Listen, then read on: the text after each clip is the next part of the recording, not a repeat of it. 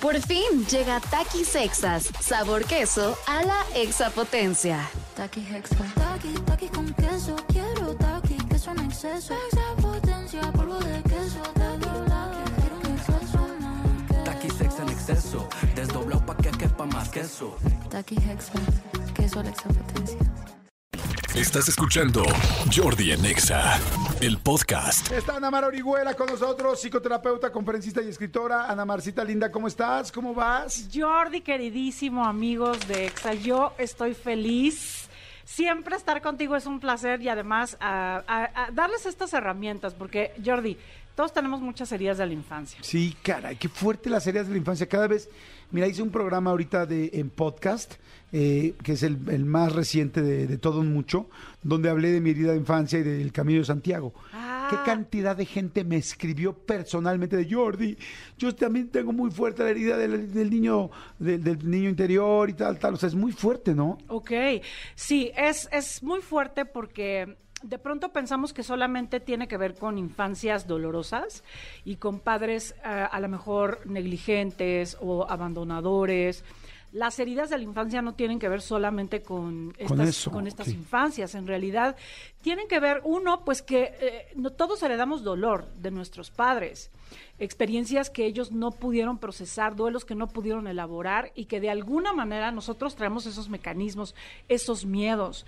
También tiene que ver con cuestiones no nada más de la infancia, o sea, a veces es en la escuela, los Ajá. amigos, la adolescencia, ¿Quién te molestaba? El bullying. Ay, alguien que no- Alguien te engañó en la secundaria. Es la herida que traes así clavada en el alma y no es precisamente tu, eh, tus padres. Casi, casi hasta lo que te hicieron en la cooperativa, ¿no? De, es que no me regresaron el cambio de los molletes. Sí, y bueno. eso me lastimó.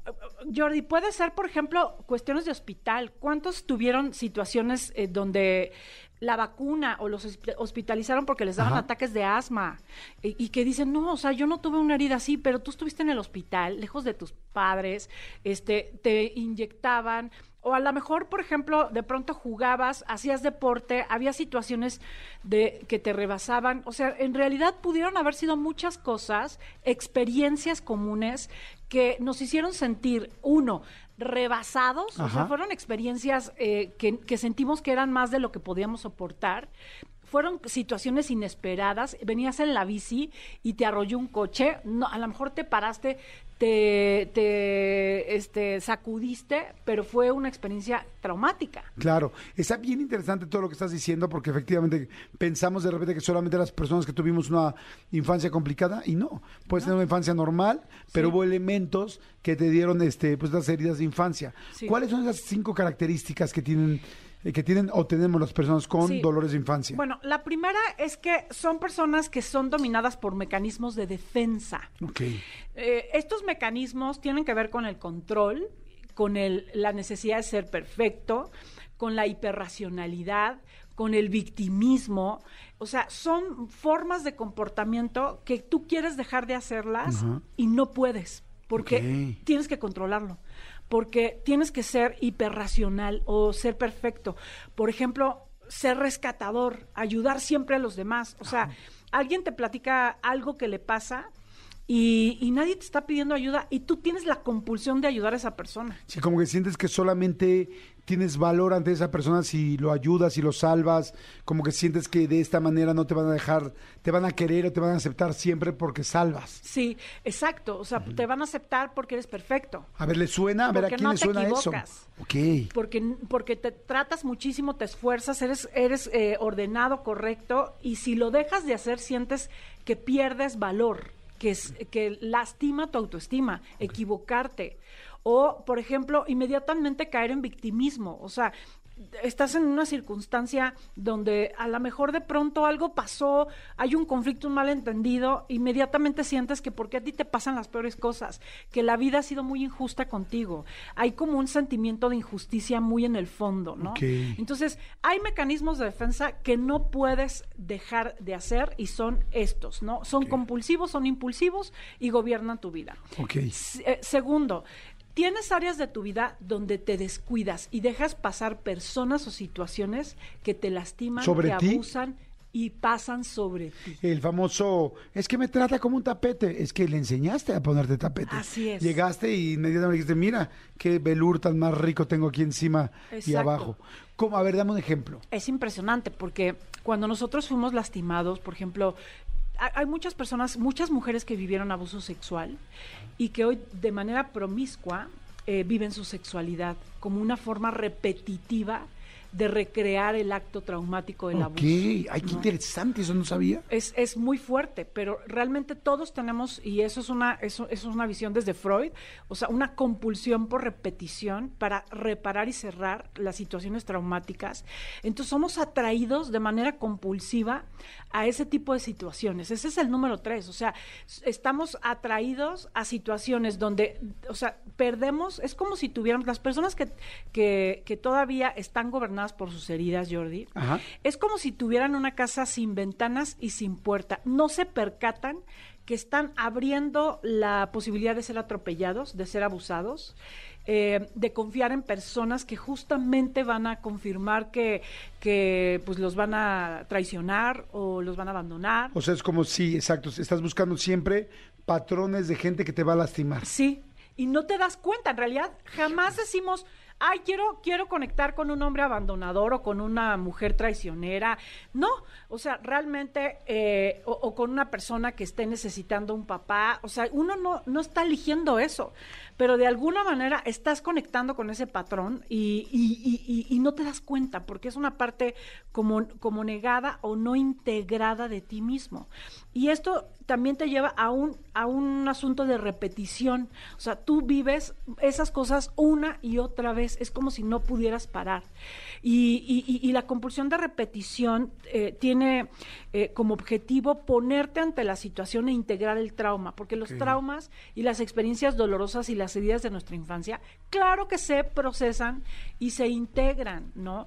Pero, ¿qué pasa cuando llevamos años comportándonos de esa manera y nos identificamos con esos patrones? Yo soy controlador. No, tú no eres controlador. Si tú crees que eres controlador o perfeccionista o rescatador, ¿qué crees? Que es un mecanismo de defensa. Ok, o sea, tú lo puedes cambiar, no eres eso, Sí. sino actúas así. Sí, Y, y puedes dejar de actuar así. Exacto. Ok. ¿Cómo- ¿Cuál es la diferencia entre una persona que está herida y una persona que está sana en términos de esos comportamientos? Que la persona que está sana lo elige, lo discierne, puede no hacerlo, lo hace solamente si está bien para esa persona. Por ejemplo, voy a ayudar a mi amiga si es que puedo, quiero, si es que eh, estoy bien conmigo, o sea, nunca se pone en guerra con, consigo misma, ni atropella su bienestar para ayudar a otra persona. Eso es lo que le pasa a una persona herida. Fíjate, eso yo a mí me ha pasado y de repente, a ver, les- a ver si a ustedes les ha ocurrido, a la gente que está escuchando en el coche, en donde nos estén escuchando, el, el hecho de que tú quieres ayudar tanto a la otra persona que tú estás dejando de hacer lo tuyo, haz de cuenta, ¿no? Sí. Digamos que tú tienes, que estás cambiando un horario de algo que para ti era importante con tal de ayudar a la otra persona y en el fondo te, te duele, Sí. pero te es más importante ayudar a la otra persona. O te presto mi coche y tú te estás yendo en Uber, ¿no? Sí. O te, o sea, cosas que, que parece que no, pero a la larga estás haciendo mal y te están lastimando a ti. Sí. Y, y por supuesto, cuando ya las sumas, revientas. Eso es justamente la siguiente característica. Haces todo por aprobación. O sea, te da mucho miedo decir que no y, y que, y, que, y que de pronto hagas cosas, eh, eh, por ejemplo, pensando en tu bienestar, las personas eh, que tienen, están gobernadas por sus heridas, ojo, porque todos tenemos heridas, pero es muy diferente estar gobernado por ellas a estar consciente de esas heridas. Las heridas, sobre todo, son experiencias que aceptamos, que viven dentro de nosotros mismos. O sea, de pronto yo soy una mujer que necesita amor, que se siente sola, eh, que no confía en los hombres. Esa soy yo. Ajá, mi mecanismo hoy no gobierna mi vida, pero vive en mí. Y yo le puedo dar, eh, y yo lo puedo sentir en cualquier momento y ante distintas circunstancias. Entonces, la- las personas que tienen una herida, eh, eh, siempre, todo lo hacen, ante todo, por aprobación y no les importa si eso afecta a su economía, si las pone en jaque en sus horarios, en su tiempo, en, en- en sí mismos. O sea, no, de- de alguna manera están acostumbrados a atropellarse a sí mismos, a negar su bienestar y a eh, ignorar sus necesidades. Y lo peor de todo es que terminas no consiguiendo lo que quieres. Quieres a la pareja, pero la pareja se siente como que te da por hecho, Sí. porque le das todo. Sí. Y tú este, quieres eh, tenerla, pero te dejas a ti. Sí. Entonces, entonces quieres ser feliz, pero tampoco lo estás haciendo porque te estás pasando sobre ti. Sí, ese es el mensaje, ese es el doloroso mensaje, ¿no?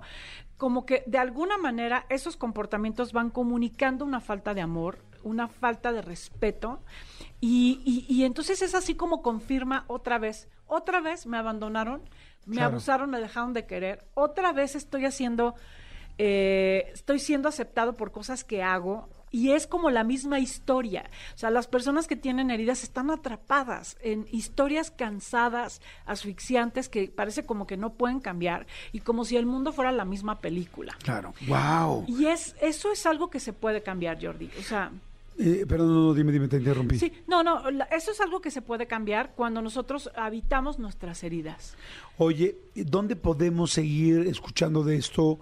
Eh, si ustedes tienen alguna de estas cinco eh, características que fue diciendo Ana Mar, ¿no? Mecanismos de defensa, te descuidas a ti mismo, atraídos a personas o a situaciones complicadas que siempre te lastiman, todo lo que estamos eh, platicando, eh, pues vayan para que puedan seguir creciendo, Sí. vayan a más información, vayan a más lectura, vayan a cursos, vayan a cómo puedo seguir haciendo eso, porque me encantó que dijiste, no, no eres controladora, no, no eres de no sé poner límites, no, no eres tal o cual persona. Actúas así y lo Sí. puedes cambiar, Sí. pero no eres eso y vas a hacer siempre eso. Sí. Y, y me parece fantástico. ¿Dónde te pueden encontrar? ¿Dónde podemos tener más información? Sí, bueno, eh, Si nos identificamos. En todos mis, eh, bueno, en academianamarorihuela.com, ven, ahí hay todas las actividades que tengo, desde terapias, yo tengo terapeutas que trabajan el método, un método que creé para sanar las heridas de la Ajá. infancia. Eh, el origen de todo lo que no fluye en nuestra vida Jordi, están las heridas, de verdad, créanme.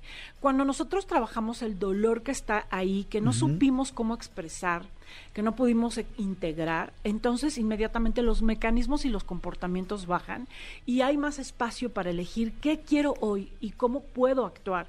La mayoría de las personas no puede hacerlo porque si quieres dejar de controlar, la parte de tu mecanismo no te lo permite. Si quieres darte el derecho de equivocarte, no puedes porque sientes culpa y vergüenza. Y eso es algo que se puede cambiar a través de posicionar al adulto y trabajar con el dolor. Y eso en, en mi academia encuentran terapias. Vamos a hacer eh, grupos de crecimiento. En el 2023 empezamos grupos de crecimiento. Ok. Que tú tomaste uno de ellos y es un espacio muy bonito por Me Zoom. encantó. Y ahora es por Zoom. La verdad es que ahora tenemos gente de todo el mundo que toma esos espacios. Además es un espacio para conocer a otras personas y, y hacerlo en tu lugar seguro, en tu casa, en tu espacio, para trabajar cuestiones muy dolorosas. Y bueno, eh, todas las actividades las encuentran en mi página, Academia Namar Iguela, Academia Anamar Anamar Orihuela, Orihuela. Orihuela con H. con H intermedia o R-I-H-U-L-A. Y en mis redes también, en Instagram, anamar.orihuela y en Facebook. Y todo el tiempo estoy eh, dando herramientas a través de lives, charlas de café, a través de frases, eh, de temas que abarcamos una vez a la semana donde hablamos de todas las herramientas para sanar las heridas de la infancia. Perfecto, gracias Ana Mar, me encantó. Y recuerden, por favor, ustedes, si se identifican con esto, si les duele algo, le- leer algo, ir a un curso como el de Ana Mar. Hay muchos cursos, hay muchos libros. O sea, tú le pones en Google heridas de la infancia y vas a encontrar diferentes situaciones, ¿no? Ana Mar, la verdad, para mí es la persona número uno que se dedica a- específicamente a esto, heridas de la infancia pero siempre hay formas de crecer. Por eso siempre les digo, un libro, un curso, eh, una meditación, un video para ayudarte. Lo que no se vale es saber que tienes algo que te está este, deteniendo y no estás haciendo nada para saltar ese bache. Así Entonces, prepárense, échenle ganas y siempre se los digo aquí en el programa, todos tenemos un chorro de cosas que aprender, que mejorar, pero solamente el mejora, mejora el que da el primer paso. Si te quedas sentado a ver si mejoras por osmosis, eso no va a suceder. Hay que echarle ganas. Gracias, Ana Mar, está buenísimo. Academia Anamar Orihuela. Punto .com, ahí van a encontrar toda la información. Gracias, Jordi. A ti, al Gracias por permitirme No, este espacio. muchas gracias, corazón. Escúchanos en vivo de lunes a viernes a las 10 de la mañana en Exa FM 104.9.